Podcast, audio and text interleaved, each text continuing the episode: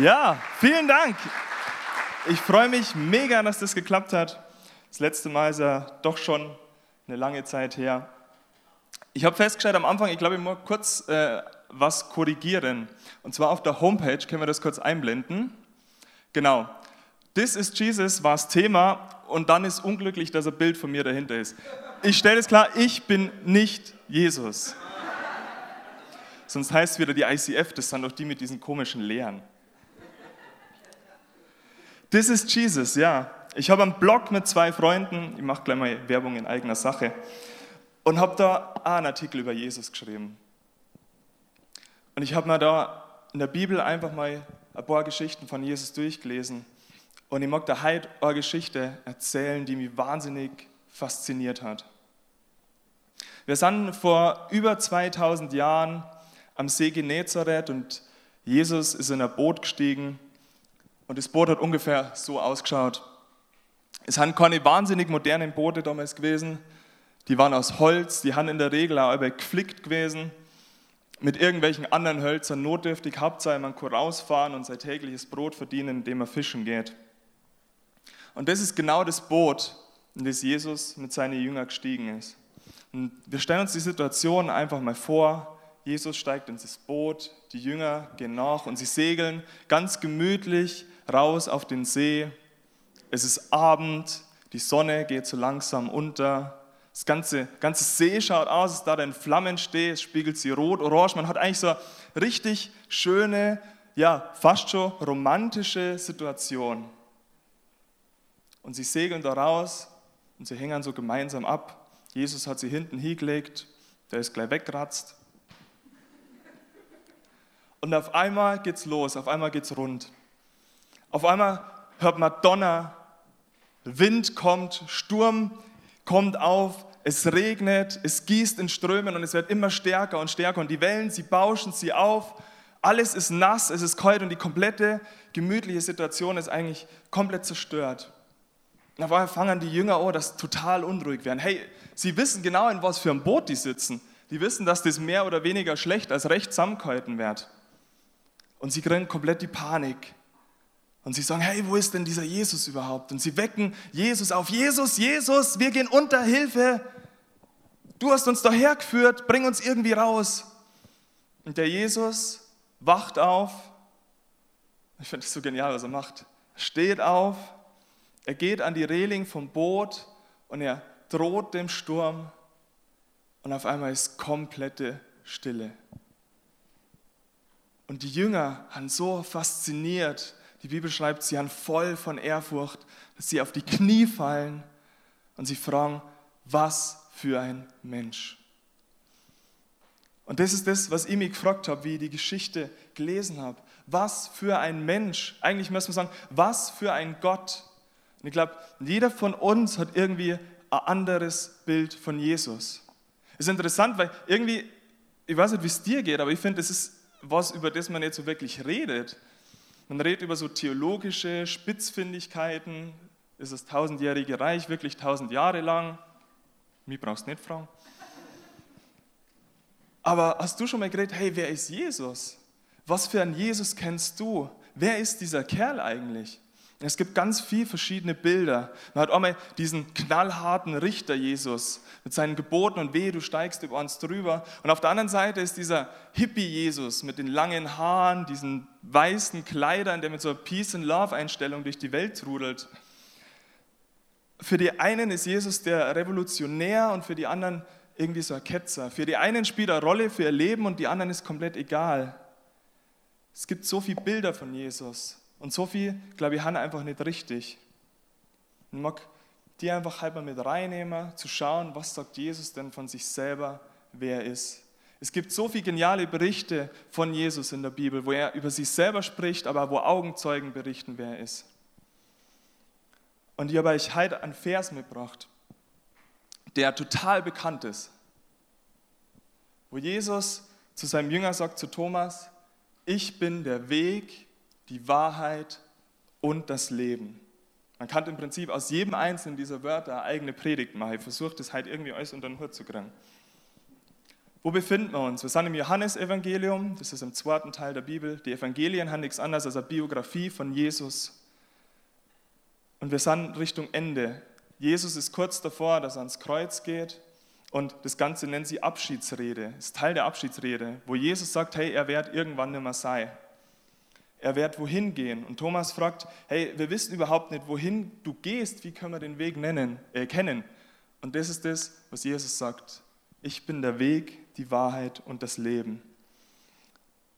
Ganz schön mysteriös irgendwie. Also ich habe mir die Antwort gerne klarer vorgestellt. Wenn ich Thomas war, war ich da gestanden und gesagt, jo, bisschen präziser vielleicht, Weg, da, da, da, wo geht's hin? Aber das ist das, was Jesus sagt. Der Weg. Jesus ist der Weg zu Gott. Das ist, glaube ich, was, wenn du die breite Bevölkerung fragst, was viele Leute wahrscheinlich sogar bestätigen dann. Der Christoph hat es letzte Woche gesagt, dass der Mensch eigentlich getrennt von Gott ist, schon von Anfang an, seit dem Garten Eden. Aber Gott hat uns einen Weg gegeben, der Weg heißt Jesus. Der Weg ist immer was, was zwei Punkte verbindet. Und auf der einen Seite ist der Mensch und auf der anderen Seite ist Gott.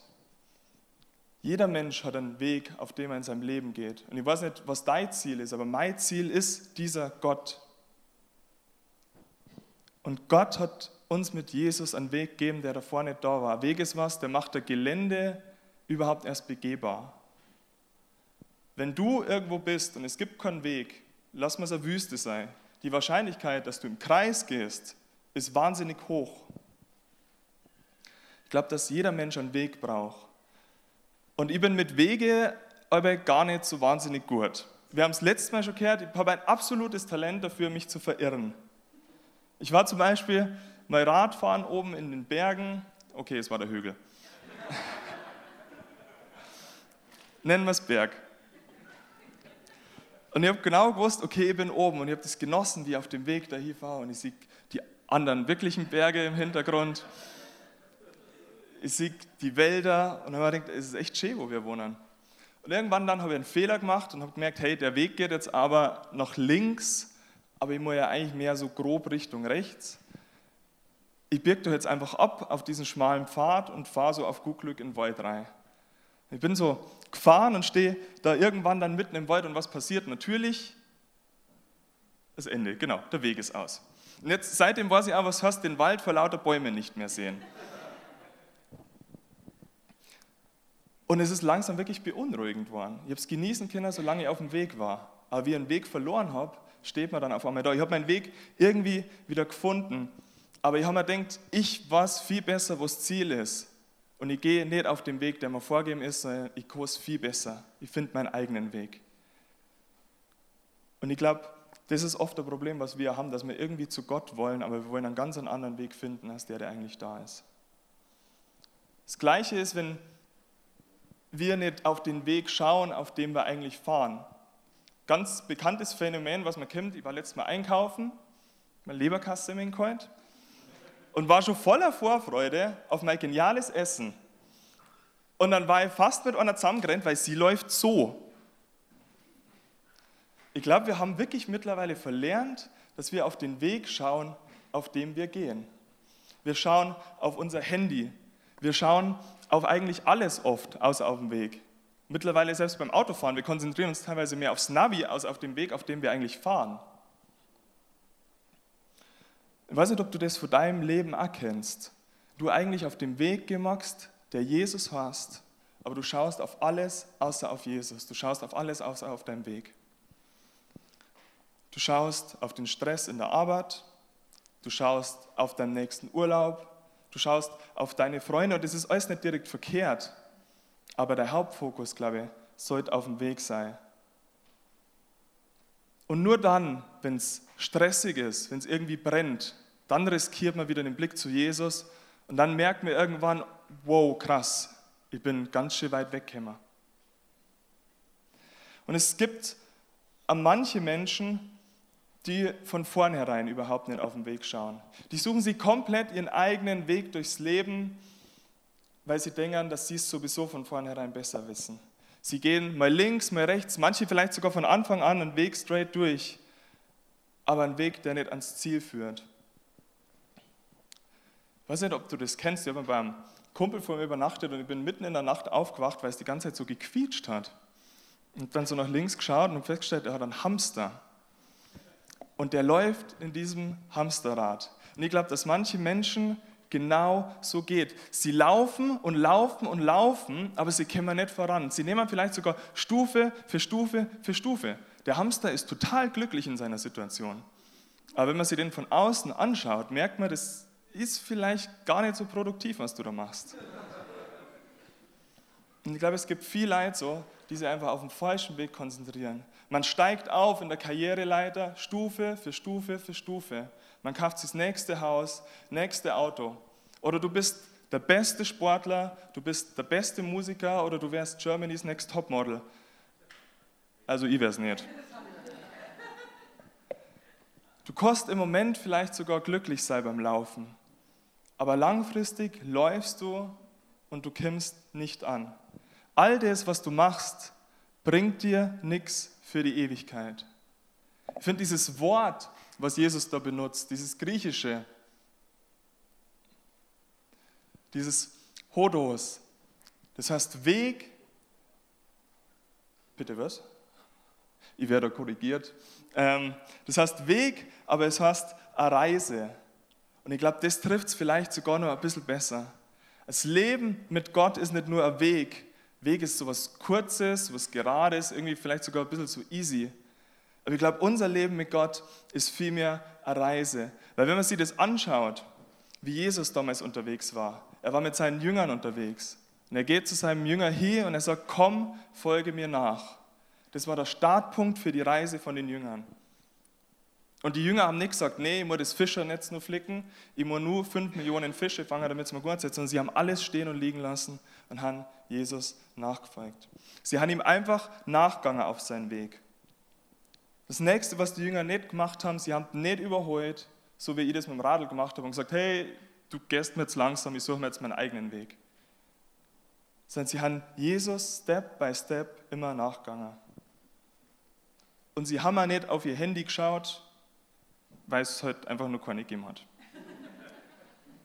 Sie haben sie nicht ablenken lassen für irgendwas anderes, sondern sie sind Jesus nachgegangen. Und der Weg mit Jesus ist deshalb eine Reise, weil er nicht immer der einfachste Weg ist. Mit Jesus geht man über Stock und Stein durch Berge und Täler. Wieso waren die Jünger in der Situation mit dem Boot? Ganz einfach, sie sahen Jesus nachgegangen. Ich glaube, dass das Leben für jeden von uns eine Reise ist, wenn er mit Jesus geht. Und ich glaube, dass Jesus uns teilweise bewusst in schwierige Situationen reinbringen wird. Aber er bringt uns auch wieder raus und er mag, dass wir dabei was lernen. Genauso wie bei den Jüngern im Sturm. Die haben ein ganz anderes Bild von Jesus gehabt, vor dem Sturm wie nach dem Sturm. Und nur Jesus, glaube ich, ist wirklich der Weg, der effektiv an ein Ziel führt. Es geht in dem Vers weiter mit der Wahrheit. Und Wahrheit, ich liebe diesen Begriff irgendwie. Das Problem ist, dass wir, glaube ich, Wahrheit mittlerweile ganz anders sehen und teilweise verdreht haben. Es gibt deine Wahrheit, es gibt meine Wahrheit, es gibt unsere Wahrheit. Aber Gottes Wahrheit ist eine ganz andere Wahrheit als das, zu dem wir gemacht haben. Das hebräische Wort für Wahrheit heißt Emet. Und es heißt Wahrheit, Treue und beständig sein.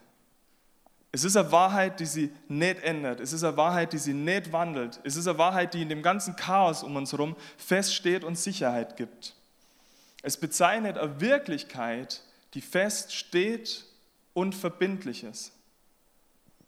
Was ist unser Lieblingswort in der Kirche?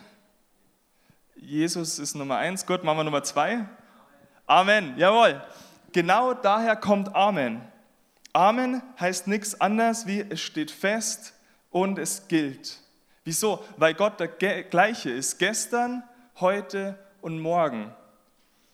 Und ja, Wahrheit ist oft was, was wir vielleicht gar nicht so mögen, weil Wahrheit in gewisser Weise, es gibt da den Satz, Wahrheit tut irgendwie weh. Weil die Wahrheit bei Gott ist fest, egal was du davon hältst oder egal was du dafür, darüber sagst. Und gerade bei solchen Wahrheiten neigen wir dazu, dass wir es ignorieren. Mein persönliches Beispiel von der Wahrheit ignorieren ist mir letzte Woche passiert, nachdem ich gegessen habe und mir dann so ein minimales Stückchen Zahn rausgefallen ist. Und ich mir gedacht habe, das wird nicht so schlimm sein, das passt schon, das geht von selber wieder zu. Ich habe keine Ahnung, was ich mir gedacht habe. Aber die Beziehung zwischen mir und Zahnärzten ist von vornherein einfach immer nicht so gut. Das Problem ist, die Wahrheit ist, es wird nicht wieder zugehen. Und der Döner hat mir dann später irgendwann das Knack gebrochen, weil dann ist mir der komplette Zahn irgendwie auseinandergefallen. Und spätestens da habe ich dann die Wahrheit einsehen müssen, dass ich vielleicht doch zum Zahnarzt gehen sollte. Und letztendlich habe ich die Wahrheit eingesehen und danach ist dann besser geworden, weil wie er immer hat er das Ding wieder zusammenbastelt. Und ich glaube, das ist das Gleiche mit dieser Wahrheit Jesus. Die Wahrheit ist, dass wir auf dem Weg bleiben und der Weg ist vielleicht nicht euer leicht, aber der Weg hilft, dass uns besser geht, beziehungsweise dass wir besser werden. Das andere Thema mit der Wahrheit ist, dass Wahrheit verstanden werden muss. Und zwar nicht nur im Kopf, sondern im Herzen. Die meisten Leid wissen, was richtig ist und was falsch ist. Aber das heißt nur lange nicht, dass wir immer richtig handeln. Aktuelles Beispiel ist zum Beispiel okay, diese Schummelsoftware, die es gegeben hat in die ganzen Dieselfahrzeuge. Ich glaube, du brauchst mir nicht erzählen, dass keiner von die Manager, Ingenieure oder sonst irgendwas gewusst hat, ey, das ist richtig. Ich bin mir sicher, dass jeder von denen gewusst hat, dass das, was sie tun, eigentlich falsch ist. Aber es hat ihr Leben nicht beeinflusst, weil sie vom Kopf her gewusst haben, was die Wahrheit ist. Weil ich glaube, dass sie die Wahrheit im Herzen nicht verstanden haben. Und die Wahrheit wird letztendlich immer ans Licht kommen. Und genau das ist in dem Fall aber passiert. Und das, was in dir ist, ist immer das, was aus dir rauskommt. Und wenn du die Wahrheit im Herzen verstanden hast, dann kommt da die Wahrheit aus dir raus. Und es ist ein langer Prozess. Man braucht nicht morgen, hey, zack, ich habe das alles auf einmal verstanden. Das kann ich nicht von mir behaupten und ich glaube, das kann keiner von euch von sich behaupten. Aber ich bin der festen Überzeugung, dass Gott uns seine Wahrheit Stück für Stück eingibt, wenn wir auf seinem Weg gehen wenn wir ihm nachfolgen. Ich gehe zum Beispiel am liebsten zu Freunden von mir, wo ich genau weiß, die sind ehrlich und die sagen mir die Wahrheit. Mir hilft es nichts, wenn ich wohin gehe und er sagt, das passt schon, ist eh alles super, perfekt. Weil da werde ich mir nicht verbessern können. Ich gehe zu Freunden, die sagen, hey, das ist vielleicht nicht optimal und da kannst du ein bisschen schauen. Weil mir das viel mehr bringt. Weil mir die Wahrheit immer mehr bringt als irgendeine oberflächliche Lüge. Und was Wahrheit nur tut, ist, Wahrheit schenkt Freiheit. Die Wahrheit ist fix als solches, aber die Wahrheit ist dynamisch, weil sie Menschen verändert. In Johannes 8, 31 und 32 sagt Jesus, wer in meinem Wort bleibt, ist wahrhaftig mein Jünger. Das heißt nichts anderes, als wer auf meinem Weg geht und mir nachfolgt. Und es geht weiter. Ihr werdet die Wahrheit erkennen und die Wahrheit wird euch frei machen. Wahrheit bei Gott führt immer in eine Freiheit.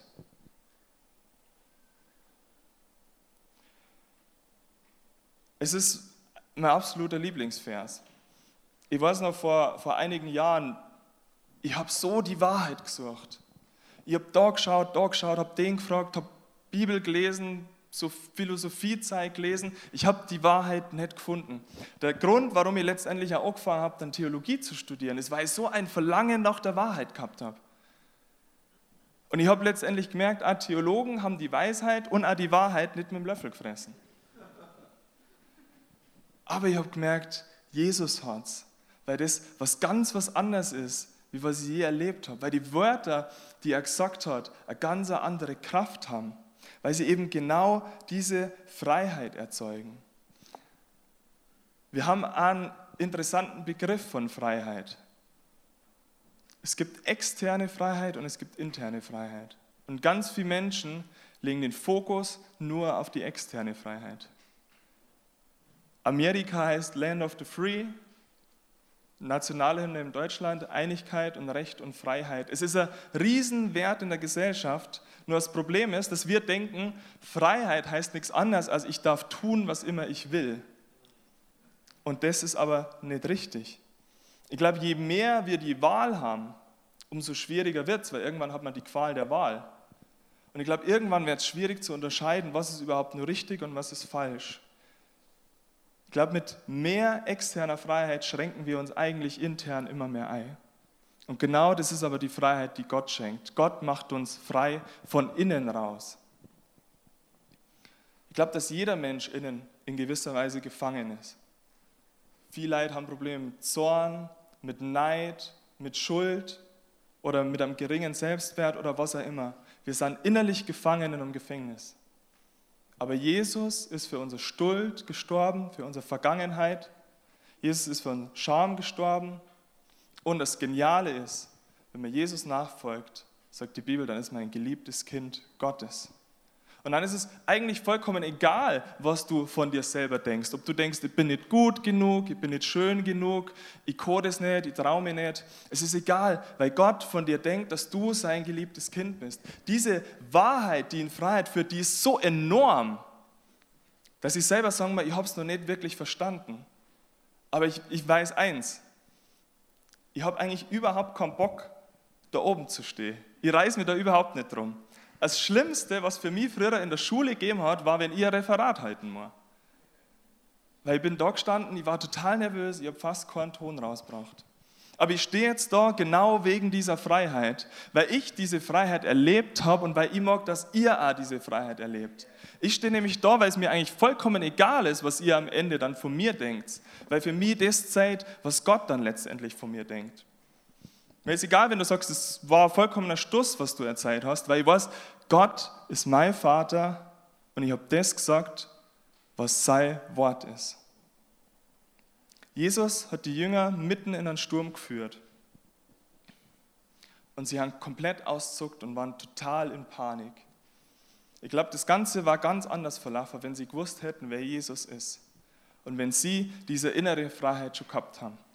Jesus hat den Sturm, glaube ich, sogar gestillt, damit sie diese innere Freiheit kriegen, weil sie irgendwann merken, hey, dieser Jesus ist viel größer.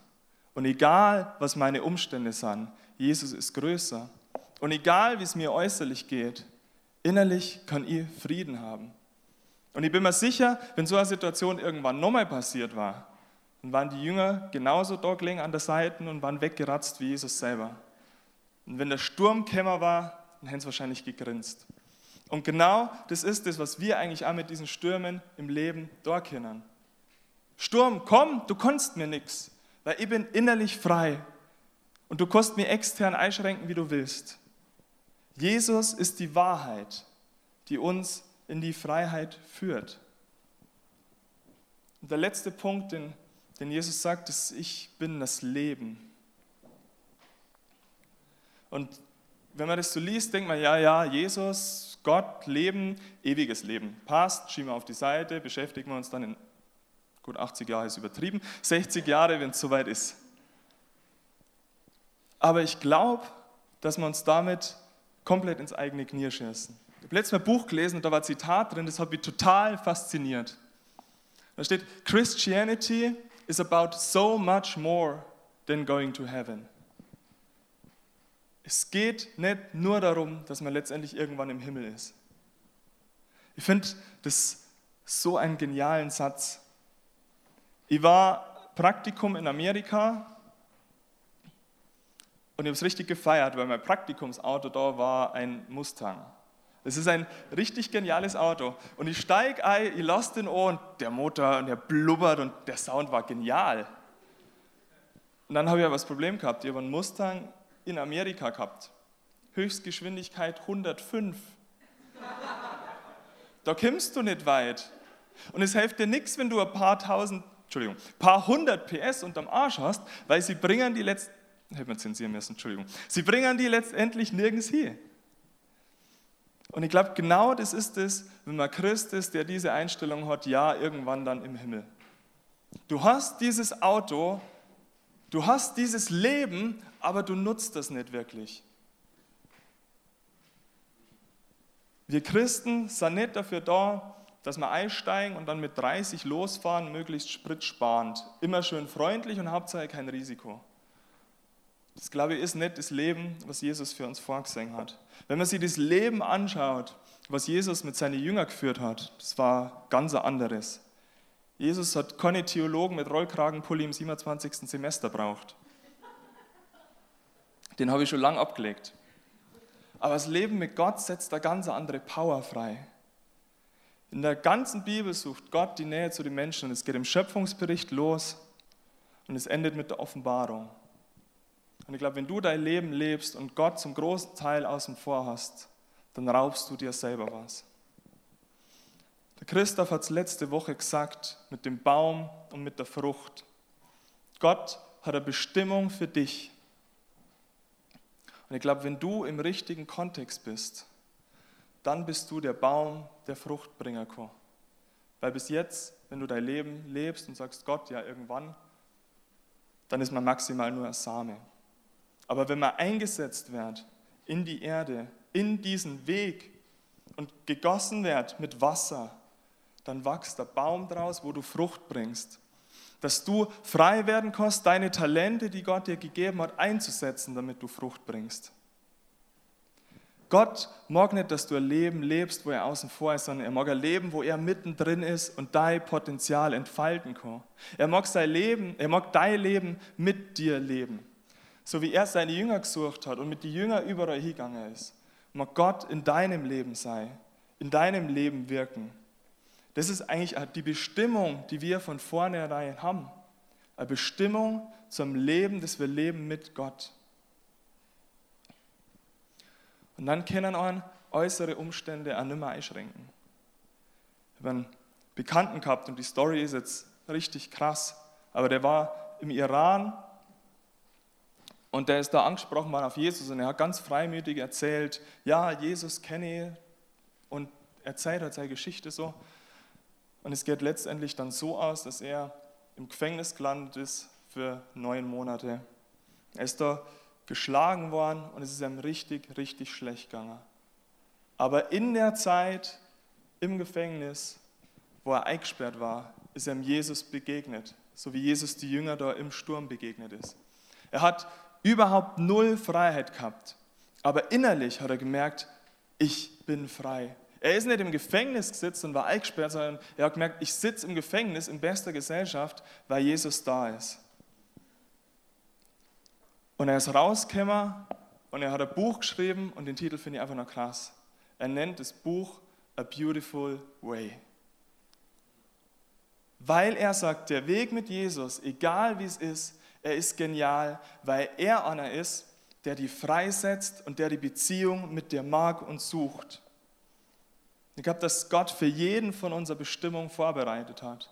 Er spricht davon im, Epheserbrief, Kapitel 2, Vers 10. Ich hoffe, dass für die nicht durchs Gefängnis geht, aber ich bete wirklich, dass jeder von uns seine Bestimmung findet, dass jeder in seiner Freiheit Frucht bringen kann. Weil Jesus das Leben ist das deine Bestimmung weckt. Und der Vers geht weiter, in dem Jesus sagt, niemand kommt zum Vater außer durch mich. Das ist einer der kontroversesten Bibelverse, heiß diskutiert. Ich finde ihn aber total genial. Und schon mal, allein das Erste, niemand kommt zum Vater. Jesus sagt nicht, niemand kommt zu Gott, irgendein unpersönlicher Gott, der da oben sitzt, der sagt, lebt dein Leben so gut wie möglich und dann schauen wir mal, ob es passt hat. Es ist auch kein Gott, der sagt, naja, wenn das Leben nicht so passt hat, dann machen wir eine extra Runde nochmal. Kommst nochmal als Ameise, schauen wir, ob du das besser hinkriegst. Äh, Gott ist ein Gott, wo Jesus sagt, es ist ein Vater. Und es ist ein Vater, der die liebt. Und das finde ich einfach so unglaublich genial und ich glaube, das unterscheidet einfach das Christentum von so vielen anderen Religionen. Und der zweite Teil, niemand kommt zum Vater außer durch mich. Ich weiß nicht, ob es ihr mitgekriegt habt, den Zeitungsartikel, wo überall war, von den Jungs, die in Thailand in die Höhle gegangen sind. Und sie sind durch ein Höhlensystem gegangen im Berg und waren ein Stückchen erhöht und es hat angefangen zum Regnen. Die, das komplette Tunnelsystem ist unter Wasser gestanden. Und sie haben getrennt gewesen von ihrer Freiheit. Und ich glaube, Leben ohne Gott trennt uns auch von unserer Freiheit. Und Thailand hat alles in Bewegung gesetzt, damit diese Kinder retten. Sie haben die besten Taucher abgestellt. Sie haben Ingenieure weltweit geholt. Sie haben überall rumgefragt und haben wirklich alles gegeben, damit es die Kinder da rauskriegen. Und genau das ist das Gleiche, was Gott gemacht hat mit Jesus. Gott hat das Beste gegeben, was er gehabt hat, damit wir in diese Freiheit kommen, damit wir auf dem Weg gehen dürfen, damit wir in der Wahrheit leben dürfen, damit wir ein Leben haben, das wirklich besonders ist, weil es ein Leben mit Gott ist. Und was haben die Taucher gemacht? Sie haben runtertaucht zu den Kindern, sie haben eine Atemschutzmaske gegeben haben es bei der Hand genommen und haben es so einzeln ausgetaucht. Und genau das ist das Gleiche, was Jesus bei dir macht. Er streckt dir seine Hand entgegen und alles, was du machst, machen musst, ist seine Hand ergreifen und mit ihm durch in die Freiheit tauchen. Und ich glaube, wenn man den Vers so liest, dann muss man sich anders fragen. Nicht, wieso ist Gott so der Exklusive, sondern wie krass ist Gott, dass er das Beste gibt, was er hat, damit wir unser Leben in Freiheit leben dürfen, so wie es von Anfang an für uns bestimmt worden ist. Und das Geniale ist, Jesus folgt mir nicht nach, indem er der beste Mensch ist, der man sein kann. Man folgt ihm nicht nach, indem er opfert. Man folgt ihm nicht nach, indem er sie einfach wirklich anstrengt und abkrampft und es reicht dann vielleicht trotzdem nicht. Sondern man folgt ihm einfach genau so nach, indem er ihm nachfolgt. Und wenn wir die Augen auf Jesus richten, dann können wir erkennen, was der Weg ist. Dann können wir ihm nachgehen. Am Ende zählt nicht, was du über Jesus gehört hast, was dir wer über Jesus gesagt hat am Ende zählt, ob du Jesus persönlich kennst. Und egal, wo du jetzt auf deinem Weg stehst, wenn du am Anfang bist und sagst, soll ich diesen Schritt auf diesem Weg wagen, du sagst, hey, ich bin schon mittendrin auf diesem Weg, aber ich kämpfe nur mit dieser Freiheit. Hinten gibt es das Face-to-Face-Team, da wo die Kerzen sind. Und wenn du sagst, ich kehre zu einem von diesen zwei, dann mag ich dich wirklich einladen, dass du die Möglichkeit annimmst, weil es ist eines der besten Sachen, die dir passieren können. Und ich spreche da aus Erfahrung.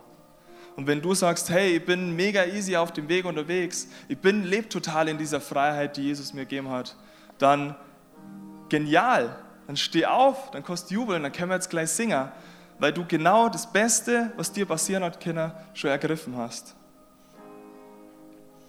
Ich mag nur einfach kurz beten. Vater, ich mag dir danken, für deinen Weg. Ich mag dir danken, dass du durch Jesus uns den Weg möglich gemacht hast. Vater, ich mag dir danken, dass du unsere Wahrheit gegeben hast, die uns letztendlich frei macht. Und ich mag dir bitten, dass du jeden einzelnen von uns in diese Freiheit führst, in dieses Leben aus der Freiheit raus, dass wir dir aus der Freiheit dienen dürfen und dass wir aus dieser Freiheit raus in unserer Bestimmung leben dürfen und dass wir Frucht bringen dürfen durch dich. Vater, ich mag dich bitten, dass du jedem Einzelnen von uns aufzeigst, wo der Weg im Leben hingeht. Dass jeder Einzelne von uns dieses Leben in Fülle, das du uns verheißen hast, ergreifen kannst. Amen. Ich mag dir jetzt einladen, dass wir gemeinsam aufstehen. Dass jeder von uns jetzt wirklich alles gibt für den, der alles gegeben hat. Weil Jesus der ist, der uns total liebt. Weil Jesus der ist, der dein Leben umkrempeln mag. Weil Jesus der ist, um den sich alles dreht und weil es wirklich alles um Jesus geht, weil nur er das Leben ist, nach dem sich jeder, glaube ich, von uns sehnt.